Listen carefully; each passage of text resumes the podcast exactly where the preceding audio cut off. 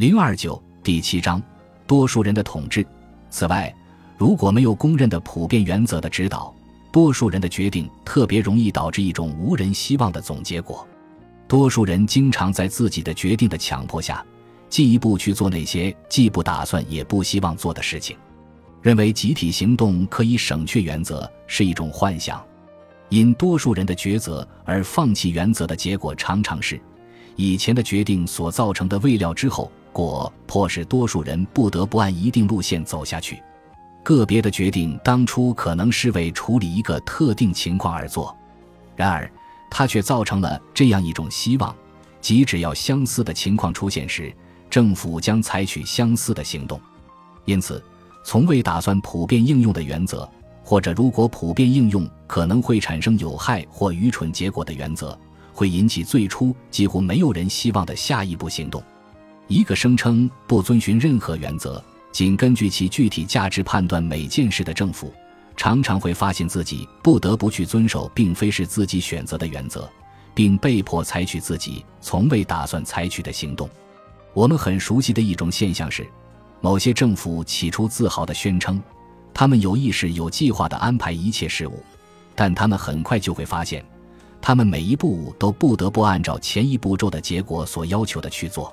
自从政府感到自己权力无限以来，我们恰恰听到许多关于政府明知某事并不明智又不得不去做的说法。七，如果某个政治家除了采取某条行动路线而别无选择的话，或者如果他的行动被历史学家看作是必然的话，那并不是因为他的或者他人的观点并非客观的事实不允许他有其他选择，只因为对那些持有某种观点的人来说，某人对特定事件的反应似乎专门是由环境决定的。就关心实际问题的政治家而言，这些观点对所有意图和目的确实都是无可改变的事实。政治家几乎必定是没有独创精神的，他根据许多人所持的观点来制定计划。成功的政治家之所以拥有权力，是因为他在已被认可的思想范围内进行选择，是因为他是按照惯例进行思维和讲话的。说政治家是一个思想领域中的领袖。在用词上几乎是完全矛盾的。在民主之下，一个政治家的任务是发现大多数人所持的观点是什么，而不是使在较远的将来可能成为多数人观点的新思想传播开来。支配政治决策的观点总是缓慢进化的结果，这种进化历时很久，并且是在多种不同的水平进行的。新思想最初产生于少数人中，而后逐步传播。直至被对其起源所知甚少的多数人所接受，在现代社会中，这一过程的一个内容是在两种不同的人之间进行功能划分：一种人主要关心具体问题，另一种人主要从事一般思想的研究，主要负责阐述和协调从过去的经验中产生的各种不同的行动原则。我们行动的结果将是什么？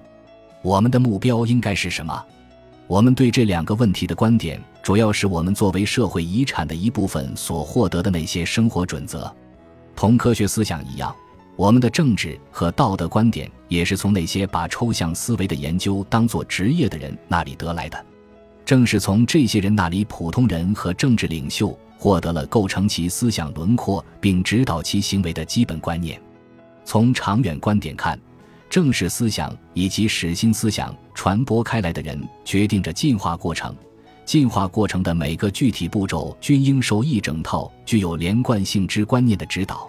这两点认识长期以来已构成了自由主义纲领的重要组成部分。人们不可能研究历史而不了解每个时代所给予人类的，并经常被人忽视的教训。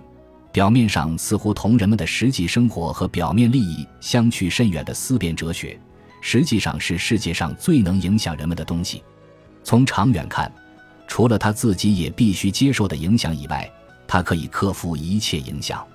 虽然也许今天了解这一事实的人比穆勒那个时代更少，但是毋庸置疑的是，不论人们是否承认他，他适用于所有时代。他之所以很少被人理解，是因为抽象思想家对民众的影响只是间接的发挥作用的。人们很少知道或很少注意到，他们生活的那个时代的一般思想来自亚里士多德或洛克、卢梭或马克思，或者来自二十年前其观点在知识界很流行的某些教授。大多数人从未读过他们的著作，甚至连这人的名字都不曾耳闻。而这些人的观念和理想已经成为其思想的一部分。就对当今事物的直接影响而言，一个政治哲学家的影响可能是微乎其微的。然而，当他的思想通过历史学家、政论家、教师、作家以及一般知识分子的著作成为社会的共同财富时，这些思想就会有效地影响社会发展。这不仅是说，在新思想被提出之后，一般要经过一代或几代人才开始对政治行为产生影响。这还意味着抽象思想家的新观念在产生这种影响之前，要经历一个长时间的选择与修正的过程。政治信仰和社会信仰的变化，任何时候都必定是在许多不同水平上进行的。我们一定不能认为这种变化过程是在同一层面展开的，而是从金字塔顶端逐渐向下蔓延的。这个变化过程的金字塔的较高层次代表着较高的普遍性和抽象性。但并不必然代表着较高的智慧，在思想从上至下传播的过程中，他们也在改变着自己的性质。那些在任何时候仍保持着高度普遍性的思想，将只同那些具有相似性质的思想形成竞争，目标只在于争取那些对普遍性观念感兴趣的人士之支持。只有这些一般性观念被应用于解决具体和特殊问题时。他们才能被绝大多数人所了解。这些思想中的哪些思想为人们所了解，并得到他们的支持，并不是由某几个人决定的，而是由在另一个水平上所展开的讨论决定的。这种讨论总是在那些更注重一般思想而不是特殊问题，并因此主要是根据一般原则看待特殊问题的人士之间进行的。除了像宪法惯例这样的少数例外。讨论和多数人决策这种民主程序必定只限于整个政府和法律体系的一部分。只有在关于社会制度和世界秩序的一般观念和整体构想的指导下，由此带来的局部变革才能导致令人满意的、切实可行的结果。形成这样一种整体构想并不简单，即使那些专家学者也只能做到力争比其先驱者略有明见。搞实际工作的人注重当下的直接问题，既无兴趣也无时间去考察复杂的社会体系各个不同部分之间的相互关系。他们只能在提供给他们的几个可能的方案之间做选择，并最终接受由他人提出并阐述的一种政治学说或一套原则。如果人们并非经常受到某种一般性思想体系指导，那么无论连贯一致的政策。还是关于特殊问题的实际讨论都是不可能的。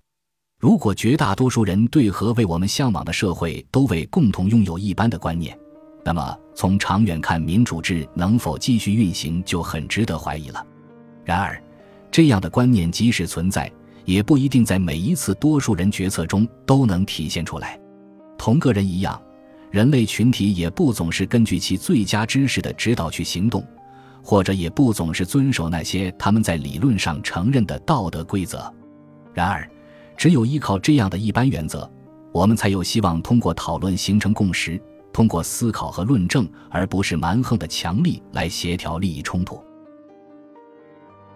本集播放完毕，感谢您的收听，喜欢请订阅加关注，主页有更多精彩内容。